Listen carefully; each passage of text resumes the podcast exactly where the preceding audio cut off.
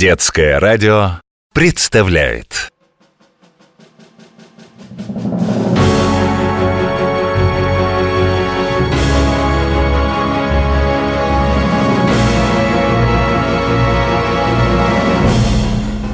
Жители разных планет сейчас, как всегда, замерли около своих радиоприемников в ожидании межгалактического эфира. Через несколько секунд начнется трансляция с Земли. Известный всей планете Азира, ведущий Радикс и его помощник-корреспондент Брам расскажут об удивительных предметах и устройствах, которыми пользуются люди – пробираясь в самые тайные уголки Земли, ежеминутно подвергаясь опасности на этой чужой планете, храбрые исследователи выяснят, как и из чего получаются нужные человеку вещи. А блистательная знающая обо всем во Вселенной, украсит их репортаж своими бесценными дополнениями. Вместе они создадут невиданную энциклопедию интересных вещей.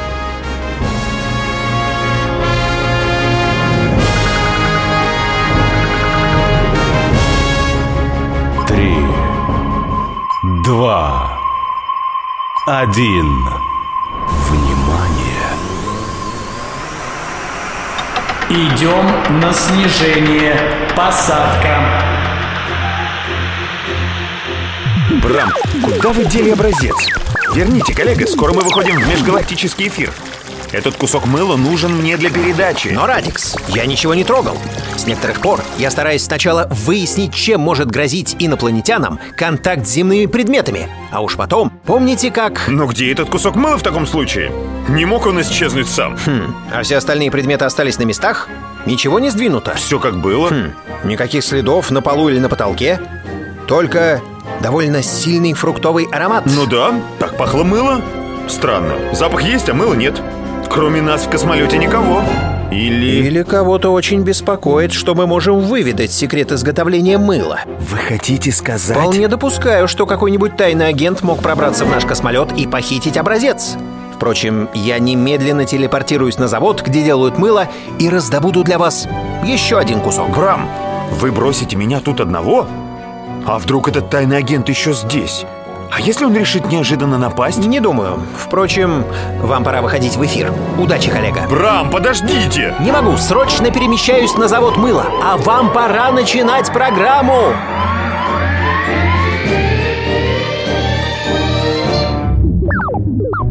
Энциклопедия интересных вещей. Привет, друзья! В эфире я, Радикс, известный всей планете Азира журналист. И наша программа об интересных, нужных и ненужных вещах в жизни людей. Сегодня речь пойдет о... Кто здесь? Уф, это датчик температуры воздуха в космолете. Итак, тема сегодняшнего выпуска — мыло. Этот загадочный предмет люди используют, чтобы очистить свое тело или какие-то предметы от загрязнений. Вещица, как вы понимаете, очень полезная.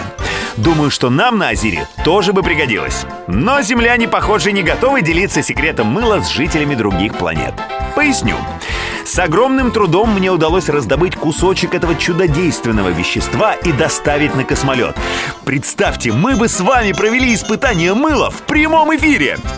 Но образец каким-то невероятным образом исчез.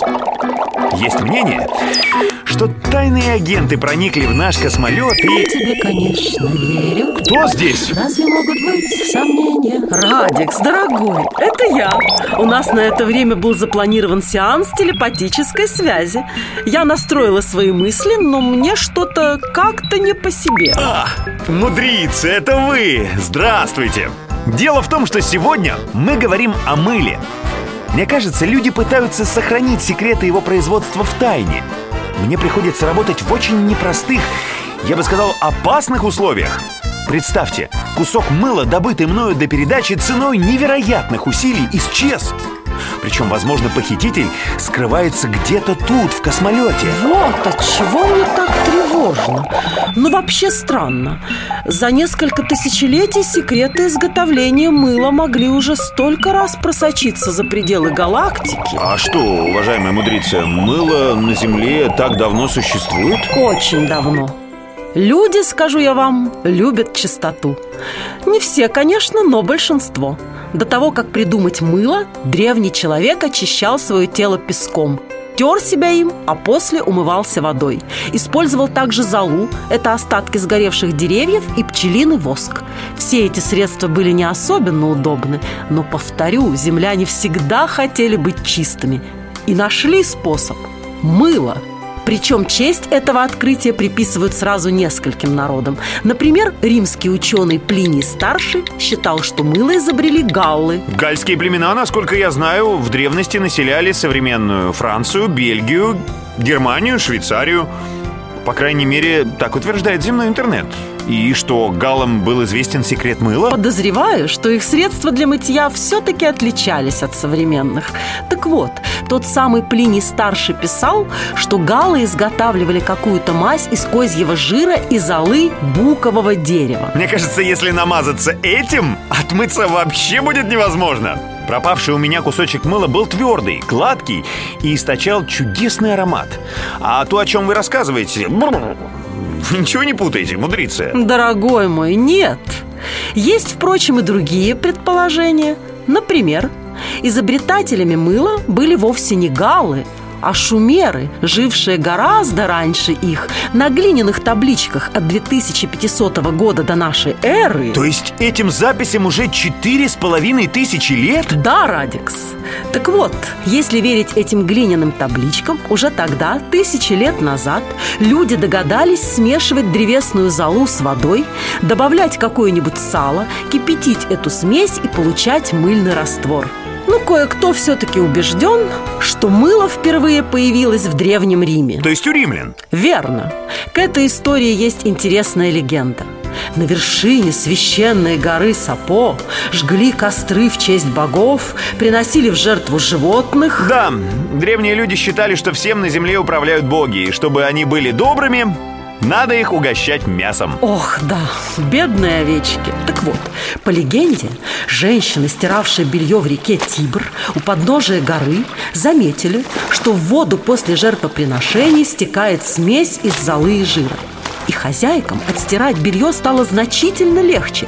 Постепенно люди стали использовать этот вот дар богов не только для стирки, но и для умывания.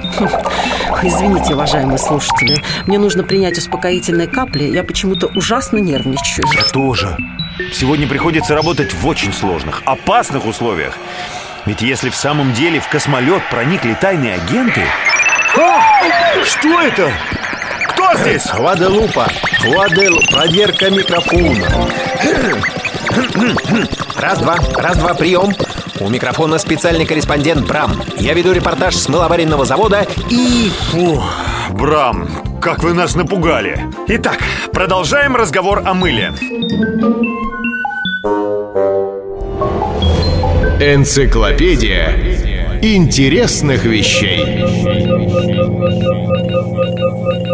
Коллега, расскажите нашим дорогим слушателям, как же на Земле делают мыло. Мудриция недавно поведала нам о том, как изготавливали этот продукт древние люди. И, признаться, у меня возникли большие сомнения в том, что при помощи этого можно было что-то или кого-то отмыть. Скорее наоборот какое-то сало, жир, зола. Насколько я могу судить, друзья, приготовление мыла со временем не особо изменилось. Как? Сейчас, Радикс, я как раз нахожусь на мыловаренном заводе и вижу огромные котлы, наполненные жиром. Причем, как я понял, это может быть и какой-то искусственный жир, и сало домашних животных. Для того, чтобы получить обычный кусочек мыла, который продают людям в магазинах, потребуется чуть меньше половины стакана жира. Итак, в него рабочие добавляют щелочь. Вот, слышите? Никакой золы. Щелочь. Кстати, что это?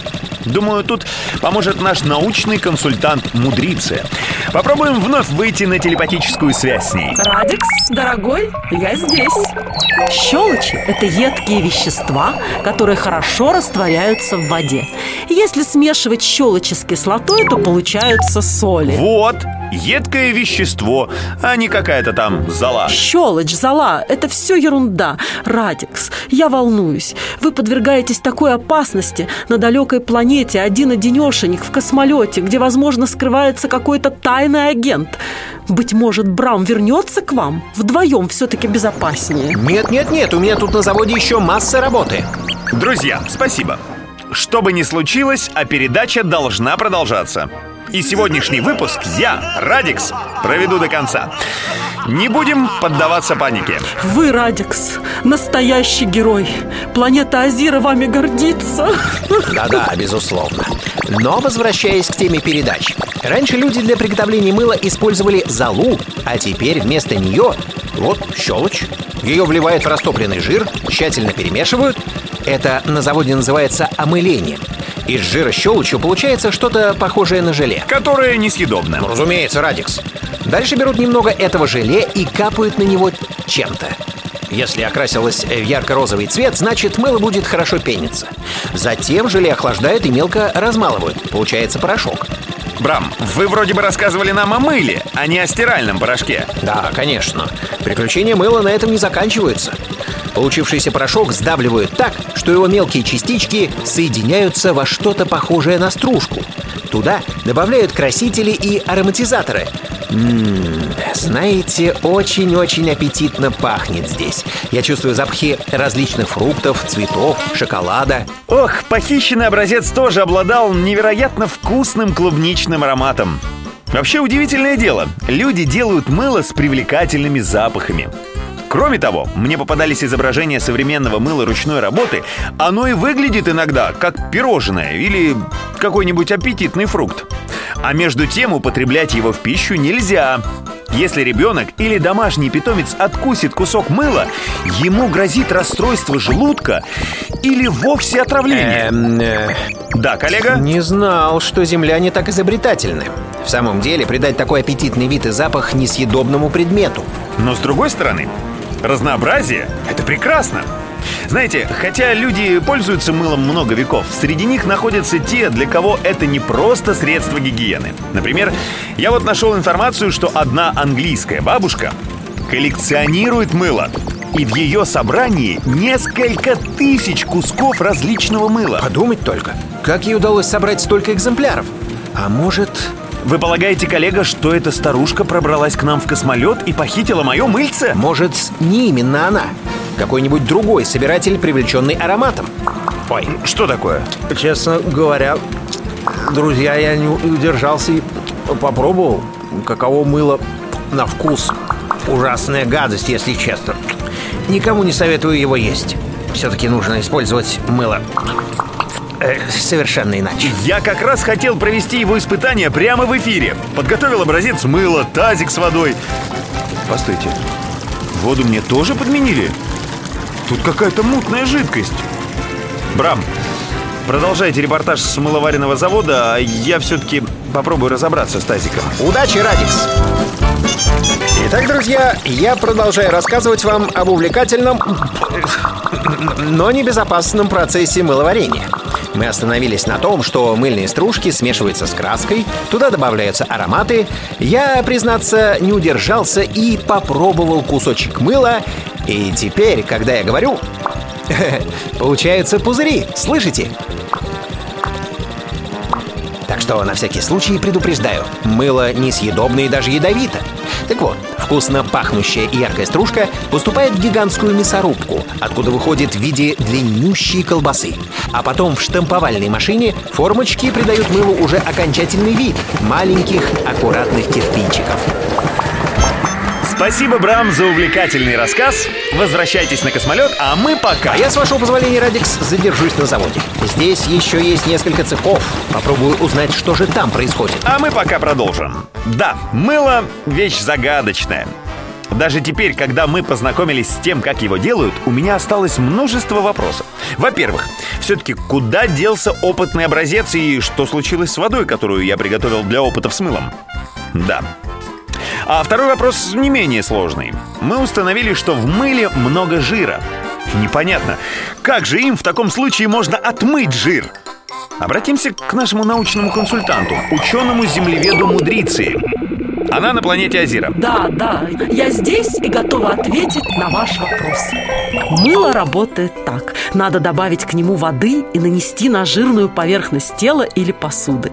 Частички мыла окружают частичку жира со всех сторон, вцепляются в нее, она отклеивается от своих товарищей. И так, по одной, частички жира теперь легко смыть водой. Да, одному с целым отрядом неприятелей справиться непросто. О, Радикс, вы же как раз один в космолете. Я волнуюсь. Может попросить корреспондента Брама вернуться к вам с мыловаренного завода? Вы там один за всех, только лишь с тазиком воды. Кто-то же похитил ваше мыло. Кстати, а что сейчас происходит в тазике? Он пахнет, как исчезнувшее мыло. А прозрачная чистая вода стала мутной. Может, похититель взамен оставил вам шампунь? Шампунь?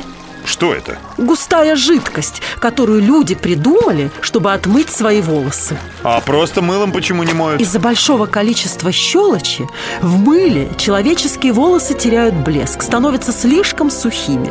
На коже головы человека есть защитная жировая пленка, которую мыло легко уничтожает вместе с грязью. М-м, любопытно.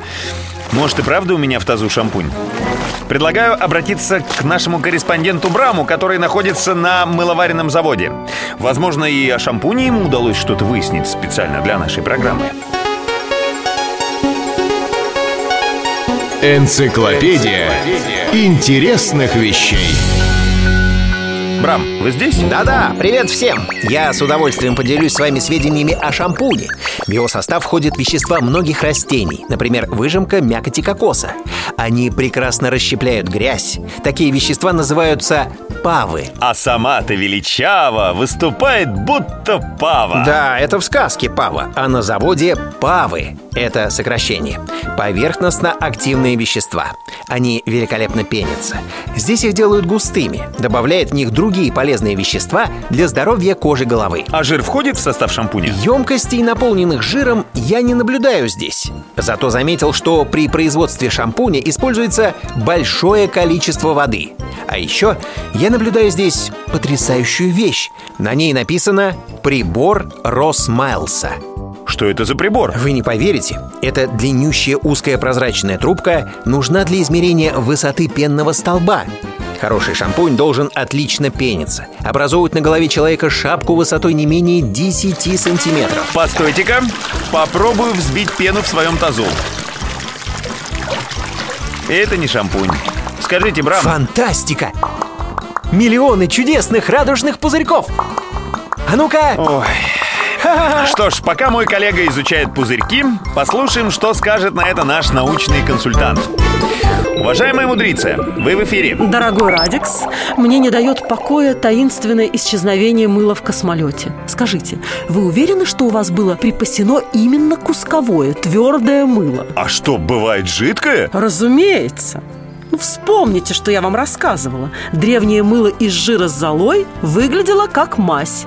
А первое твердое мыло появилось значительно позже И изобрел его, если верить земным книгам, арабский химик. Причем такое мыло вначале использовали исключительно как лекарственное средство. А сейчас-то люди пользуются только твердым мылом? Нет, друг мой. Люди возвращаются к жидкому мылу.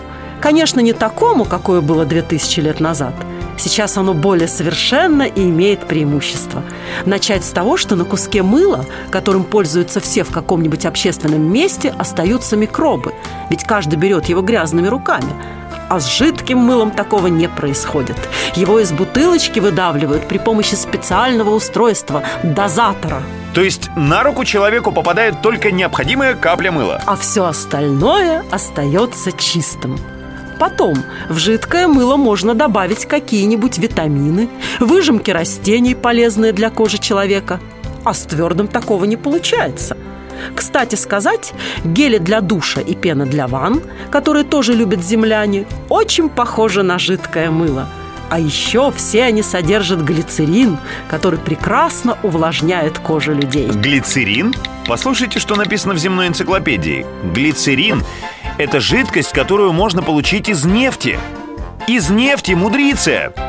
Не спорю, из нее делают множество полезных вещей, но мыло... Не опасно ли пользоваться им? У них на Земле, когда во время каких-нибудь аварий разливается нефть, животные и растения очень страдают. Во-первых, глицерин это все-таки не нефть в чистом виде, а лишь вещество из нее. Во-вторых, глицерин получают не только из нефти.